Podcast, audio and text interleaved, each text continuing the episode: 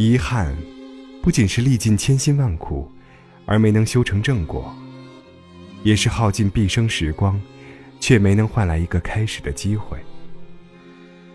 下班之后，拖着一身疲惫回家，不想做饭，外卖又懒得等，临时烧水泡了一碗泡面。手机突然响起来，接起，含糊不清的问是谁。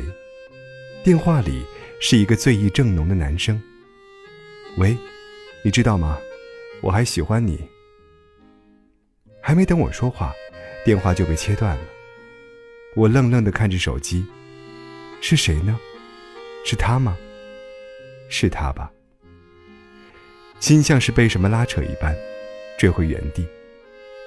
李楠这个名字，不知道从哪里钻出来，刻意忘记的回忆，来势汹汹。纠结着要不要打回去。当初分手之后，就已经删掉了所有的联系方式。现在打回去合适吗？可是他刚刚打电话来说他还爱我呀，他是这样说的。心里这样想着，手还是会不自觉地拨了过去。漫长的铃声过去，无人接听。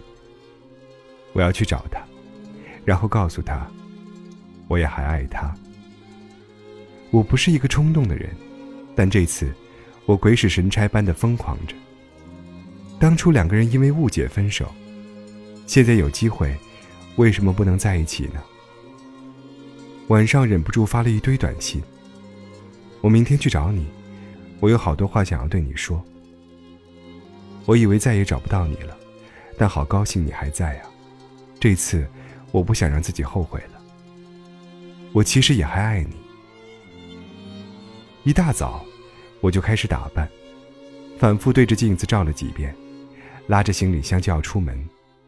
突然，手机来了一条短信：“不好意思，昨天喝多了，打错了。”原来最痛苦的，不是失去。而是多年以后，我发现，我竟然还放不下你。如果可以重来一次，我一定要把“祝你幸福”换成“我爱你”。顾晓与李波，自打认识之后就成了死党。李波说，从来没见过这么矮的女汉子；顾晓说，从来没见过这么丑的男帅哥。朋友聚会上。李波指着一个长发姑娘，对短发的顾晓说：“你就不能学学人家，做一个长发飘飘的小女子？”哼，肤浅，不能。看电影的时候，李波嫌弃的看着身边的顾晓说：“你吃爆米花的声能不能小一点啊？”会死，不能。逛街的时候，李波撇着眼对顾晓说。你这么矮，就不能穿双跟高点的鞋？怕摔，不能。后来，李波要出国留学了，临走前，揉着顾晓的头发说：“顾晓，你就不能抱抱我？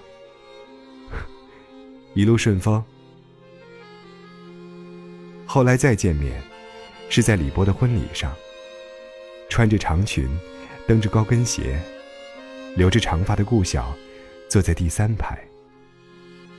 眼前的一切，都像记忆里演练无数遍的婚礼。李波会牵着自己的手，眼神一如当初，嫌弃里带着期待。顾晓，你就不能心甘情愿的嫁给我吗？我愿意。他在心底，与新娘同时给出了答案。如果当初勇敢一点，是不是就可以不错过呢？如果可以选择认识你的方式，我一定不会选择玩笑。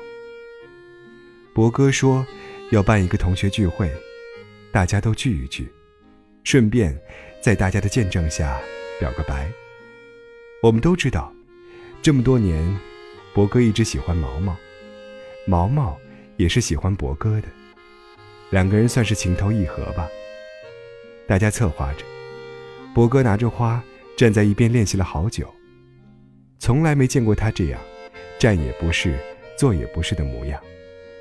毛毛来了，博哥直接捧着花走上前说：“毛毛，跟我在一起。”话还没说完，一向脾气温和的毛毛怒了，把花打到地上说：“你到底要玩到什么时候？”转身就走了，留下一脸木讷的博哥。当年朋友们打赌，怂恿博哥去表白，成了一人一百块。博哥二话没说，拿着情书就过去了。这样的博哥让毛毛很心动，就红着脸点头答应了交往。结果一帮朋友冲出来，嬉闹着说输了输了。博哥却开心地说。给钱，给钱。边说，还一边不忘回头对毛毛说：“别当真啊，都是误会。”留下一脸尴尬的毛毛。博哥说：“当年是真的，现在也是真的。当初为了认识他，才会选择这样，没想到，会因为这个玩笑，没有余地。我一直以为，爱情只是一种错觉。”来的时候像海市蜃楼，太美好，却捉摸不定。而过了很久以后，我才明白，自己有多么在乎你。曾经一场大风，把我们吹得好远好远，但命运巧合，又让我们相遇。我想，如果在故事里，命运一定会让我们重新开始。但现实里，大多数人的故事，只是在怀念时就已经收场了。